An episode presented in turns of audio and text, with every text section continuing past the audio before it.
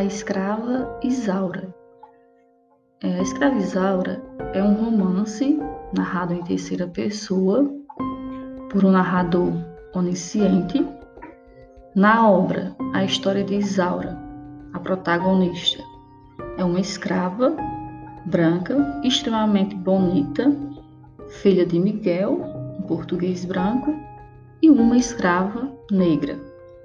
Isaura trabalha para o comendador Almeida e foi criada desde muito criança pela mulher do comendador, que sempre tentou lhe dar a melhor educação e pretendia libertar a menina da escravidão. Com isso, Isaura acabou aprendendo muitas coisas que apenas mulheres nobres podiam aprender, como ler escrever, tocar piano e falar outras línguas.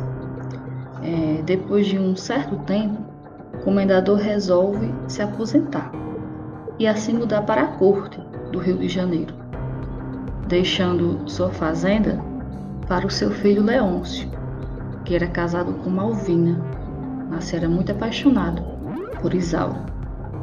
Em meio a todas essas mudanças, a mulher do comendador acaba morrendo de repente, não deixando nenhuma carta ou documento que pudesse livrar Isaura da escravidão. Assim, a morte de sua patroa, é a moça passa a pertencer a Leôncio e vira sua escrava. Depois desses acontecimentos, ficamos sabendo que vários homens da fazenda estão apaixonados por Isaura, principalmente por sua beleza, seu jeito delicado e doce. Entre eles estão Belchior, que é um jardineiro lá da fazenda, e Henrique, cunhado de Leôncio. Porém, todos acabam se frustrando. Né? Isaura deixa muito claro que só ia se entregar a um homem se fosse por amor. Assim, passado um tempo, o próprio comendador acaba falecendo, o que leva Malvina a pressionar Leôncio a libertar Isaura, já que os dois antigos padrões estavam mortos. Porém, Leôncio não quer libertar a moça, pois deseja tê-la para si, já que é muito apaixonado por ela. Isaura é, sempre recusa os flertes de Leôncio, porque frustrado decide forçá-la a ficar com ele. Ele começa a castigar, fazendo a moça dormir na senzala e trabalhar mais pesado. Em meio a toda essa confusão, Miguel, pai de Isaura, consegue reunir a quantia necessária para libertá-la. Contudo, Leôncio não aceita o dinheiro e decide manter Isaura consigo, fazendo com que Malvina ficasse dignada e voltasse para a casa de seus pais. Com isso, Miguel decide fugir com a filha para Recife, pois os tormentos que ela passava é, que estava passando por causa de Leôncio. Em Recife, os dois conseguem uma vida livre, pois trocam os nomes. Isaura troca o seu por Elvira, enquanto Miguel troca o seu por Anselmo. E mudam para uma casa nova.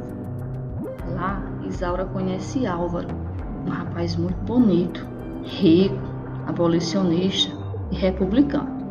Os dois começam logo a se conhecer melhor e vão se apaixonando um pelo outro. Certa noite, Álvaro convida Isaura para um baile que haveria na cidade. E a jovem acaba aceitando o convite. Porém, no baile sua identidade é revelada e ela assume para todos que é uma escrava fugida. Álvaro, apesar de tudo, defende a moça e, e continua apaixonado por ela. Em meio a isso, Leôncio descobre onde Isaura está e a leva de volta junto com seu pai condenando-os né, a ficarem presos na fazenda e a não terem contato com ninguém de fora. Apesar disso, o final de Escravizaura é feliz. Álvaro parte em busca de Isaura e descobre que Leôncio estava falido Assim, o rapaz ele compra todas as dívidas antigas né, do antigo proprietário. E deste modo, todos os bens de Leôncio passam a ser de Álvaro, inclusive sua amada, Isaura. O vilão Leôncio se vê nessa situação, ele não aguenta, ele acaba se suicidando, nunca mais atormentando Isaura.